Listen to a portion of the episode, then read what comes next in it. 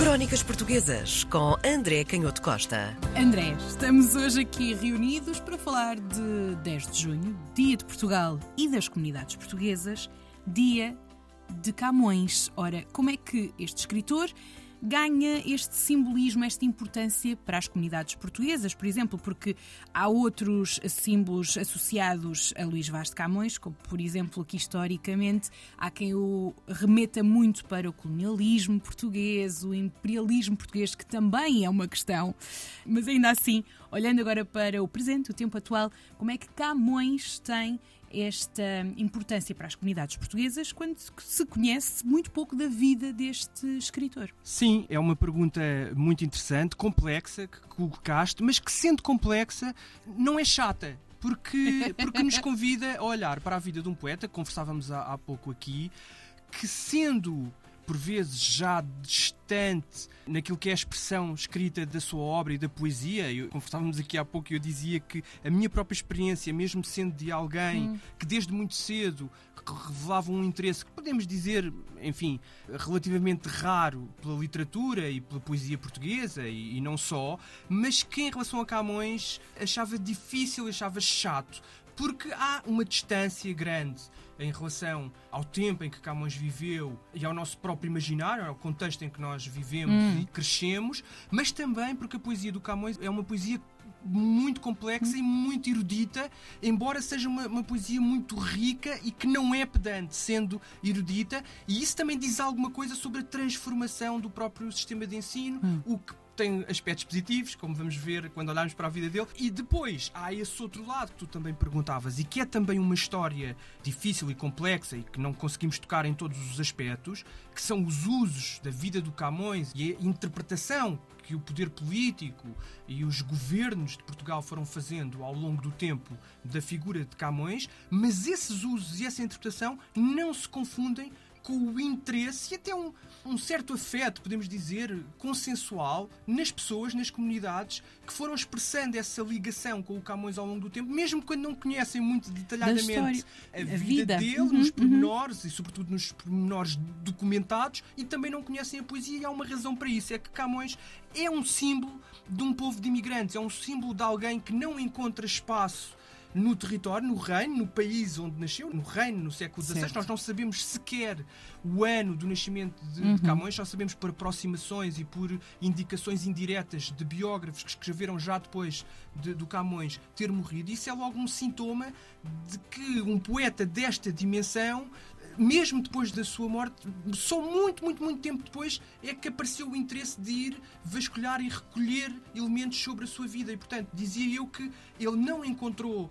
no território onde nasceu espaço para expressar todo o talento, toda a capacidade que tinha e andou um pouco pelo mundo. Depois aqui entra a tal componente, como tu dizias, hum. que esse andar pelo mundo é andar pelo mundo na época do imperialismo português, em que já havia uma visão crítica sobre o imperialismo, também vamos falar disso. Mas o mais importante é esse vaguear, é de facto essa procura de um sítio onde encontrasse reconhecimento, onde pudesse ser recebido, onde o seu talento fosse remunerado aquilo que ele achava que era a dignidade. E eu acho que é isso que faz com que as comunidades portuguesas continuem a olhar para o Camões como um exemplo também dessa dificuldade e dessa dimensão trágica do ponto de vista histórico que o país também tem, sendo um país historicamente um país de imigrantes. E esse lado pode parecer um paradoxo, mas é muito interessante. Como é que esta figura que nós por hum. vezes associamos ao Império, mas é uma associação errada e quem conhece bem os Lusíadas sabe como, até para os padrões de, da própria época, mas eu diria mais do que isso, até para os padrões contemporâneos, há muitas críticas uhum. objetivas ao uh, imperialismo. nos Lusíadas ao imperialismo, uhum. à própria violência do imperialismo, embora exista obviamente, alguma glorificação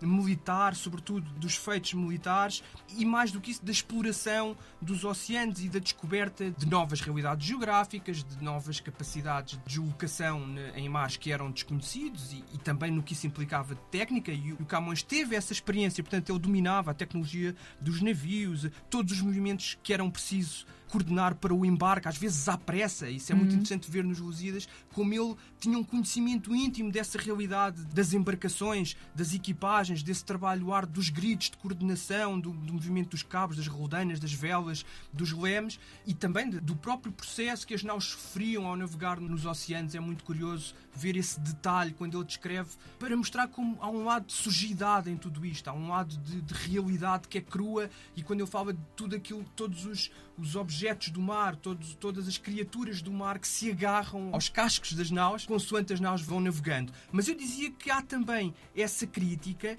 muito clara, mas há obviamente a glorificação também militar. Mas até nessa glorificação, e isso hoje por vezes provoca alguma polémica entre os historiadores e entre, entre intelectuais interessados por estas coisas, mas há também às vezes aqui alguma ignorância do contexto histórico. Isto não tem nada a ver com desculpabilizações, longe disso, de toda a violência, toda a brutalidade e da própria escravidão que não tinha ainda a expressão que viria a ter depois no século XVII e XVIII, mas já tinha, obviamente, uma expressão muito acentuada, mas a da violência, com certeza, na Índia, não é? O, o Essa de Queiroz e o Oliveira Martins diziam que a Índia portuguesa era um monumento à ignomínia, e de facto é verdade, ao horror, à brutalidade, uhum. à guerra.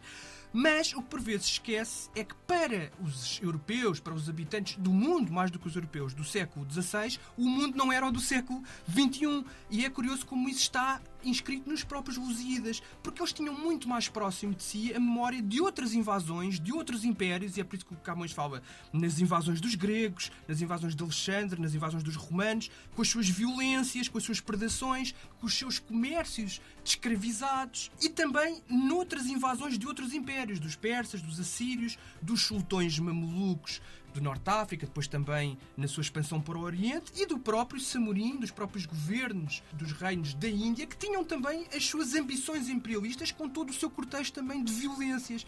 E por isso era obviamente um olhar que era um olhar que tinha tudo isto muito mais próximo do que nós temos, e isso está dito de alguma forma profeticamente nos Lusíadas, quando Camões diz que os portugueses irão suplantar todas estas coisas. E há um lado de glória para aqueles portugueses uhum. do século XVI. Mas é como se ele, ao mesmo tempo, percebesse que isso vai trazer também o outro lado, o lado da ruína, o lado do crime, o lado da brutalidade contra aquelas populações e contra outras culturas, e ele vive muito dividido, porque é preciso não esquecer, ele tinha estudado, hum, nós não sabemos com todo o pormenor se ele completou estudos universitários, mas sabemos que estudou nos colégios do Mosteiro de Santa Cruz de Coimbra, que na época, na década de 1530, esses colégios estavam praticamente misturados com a própria universidade. E o prior que superintendia os colégios era depois também o cancelário da universidade, e portanto com as reformas do Dom João III havia uma certa em distinção e depois os próprios colégios vêm a ser integrados na, na universidade. Isto para hum. dizer que nessa época, apesar de toda essa hum, erudição que o Camões conseguiu reunir, não sabemos muito bem como, lá está, não sabemos o tal nível de estudos, se chegou ou não a ser universitário, mas sabemos que ele foi marcado por essa erudição, mas foi também marcado por uma formação que era muito baseada na escolástica, em Aristóteles, claro que na mitologia, em todas essas literaturas antigas, a grega, mas sobretudo a literatura romana, a mundo de evidência dele era uma mundo evidência carregada desta ética imperial, desta ética estoica de coragem militar. E como é que ele depois termina. Claro, e portanto é, é isto que nós por vezes esquecemos, que estamos numa posição de alguma forma privilegiada, porque Sim. essa não foi a nossa educação e por isso é que hum. nós conseguimos também olhar para o passado e para todas estas violências, estas brutalidades com outros olhos. E por isso é que eu acho que aqui temos que fazer um esforço, é esse o papel dos historiadores, de perceber o valor ainda maior que tem alguém que cresce mergulhado neste ambiente, com este tipo de formação certo. intelectual, também católica, muito ortodoxa. Estamos a falar precisamente das décadas 1530, 1540, em que a Inquisição uhum. se estabelece, em que os jesuítas ganham muito poder junto da corte de Dom João III e na própria universidade, com uma visão muito militante e às vezes até militarista da própria fé e da própria da religião. religião. Uhum. E portanto, isto dá ainda mais valor e podemos quase virar as coisas ao contrário. É que o que é eh, relativamente normal são esses pedaços que aparecem de reação ou de, ou de pouca reação, de, de, uma certa convivência com essa grandiosidade militar ou com a ideia de que os feitos militares trazem grandiosidade, uhum. mas aquilo que é absolutamente distintivo e digno do nosso interesse em estudar e em conhecer é como alguém que nasce mergulhado neste ambiente consegue, apesar de tudo, ter uma visão tão crítica da sua própria época, do seu próprio contexto ideológico e das consequências, por vezes horríveis, do próprio poder imperial do rei de Portugal, mesmo que isso apareça misturado com o tal engrandecimento, porque é preciso também nunca esquecer, e isto religa ao que conversávamos inicialmente, que estamos a falar de um homem que vinha de uma nobreza quase a cair na miséria, ou a cair mesmo na miséria, no caso do, do, Sim, do Luís Vaz de é? Camões, e portanto que também toda a vida procurou sobreviver fazendo um discurso que sabia que seria minimamente aceito na corte, mas mesmo assim, quando comparamos o discurso do Luís de Camões, e Hum. por isso é que ele é conhecido ainda hoje, e não é só conhecido, que é outra das coisas que as pessoas às vezes não sabem, não é só conhecido em Portugal, é dos Certo. poucos poetas, talvez só agora, com Fernando Pessoa e um pouco menos, mas também com o José Saramago, é que temos um segundo e um terceiro escritor que atingiu o nível de consenso e de prestígio e de admiração, sobretudo, obviamente, nos países de língua europeia, também nos Mas se calhar Unidos. ainda que também com um grande desconhecimento sobre esta vida e sobre este olhar que eu tinha Sim. sobre Portugal. Portanto, se calhar ainda agarrado a esta eh, Sim, não, mas- teoria Mas de epopeia, Sim, mas- mas grandiosidade nem sempre, portuguesa nos descobrimentos. Claro que sim, no início, Sim. sobretudo, no sé- mais no século XVII, nem tanto a partir do século XVIII. Estamos a falar do Voltaire, que falou de Camões, ou de Sim. Chateaubriand, ou de Melville, ou Ok. do grande cientista Humboldt do início do século XIX. Portanto, não estamos a falar propriamente de pessoas conservadoras ou de escritores conservadores. Estamos a falar de alguns dos intelectuais conseguiam ter outra mais visão sobre. progressistas Uhum. da, da história da literatura. E, portanto, eh,